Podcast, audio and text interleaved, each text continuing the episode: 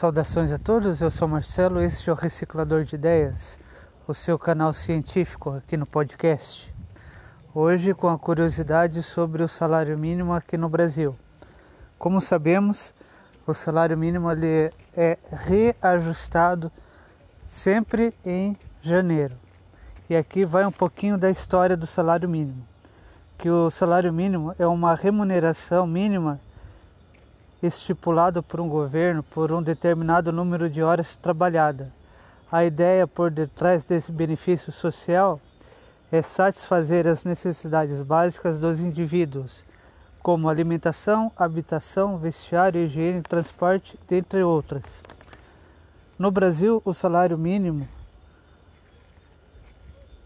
é uma antiga reivindicação dos trabalhadores desde a greve geral em 1917 foi criado no governo Vargas por meio da Lei número 185 de janeiro de 1936 e do Decreto de Lei número 399 de abril de 1938.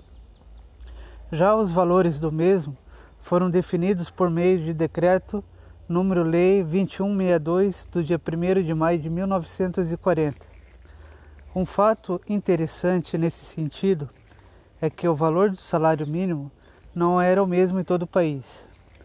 O Brasil foi subdividido em 22 regiões e 50 sub-regiões. Desta forma, cada sub-região havia um valor estipulado, ou seja, havia 14 diferentes valores de salário mínimo durante a criação deste benefício. Está aí uma curiosidade da história do nosso país, do surgimento do salário mínimo na década de 30 do século 20.